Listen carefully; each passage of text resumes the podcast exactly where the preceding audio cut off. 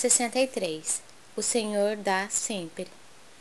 Pois se vós, sendo maus, sabeis dar boas dádivas aos vossos filhos, quanto mais dará o Pai Celestial, o Espírito Santo, àqueles que lhe pedirem? Jesus. Lucas 11, 13.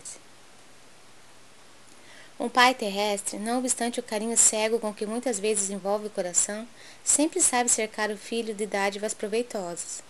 Por que motivo o Pai Celestial, cheio de sabedoria e amor, permaneceria surdo e imóvel perante as nossas súplicas?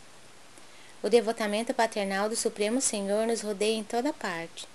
Importa, contudo, não viciarmos o entendimento. Lembremos-nos de que a providência divina opera, invariavelmente, para o bem infinito.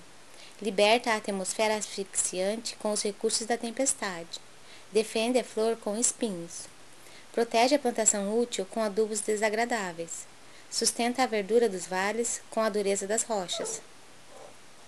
Assim também nos círculos de lutas planetárias, acontecimentos que nos parecem desastrosos à atividade particular representam escolas ao nosso equilíbrio e ao nosso êxito, enquanto fenômenos interpretados como calamidades na ordem coletiva constituem enormes benefícios públicos.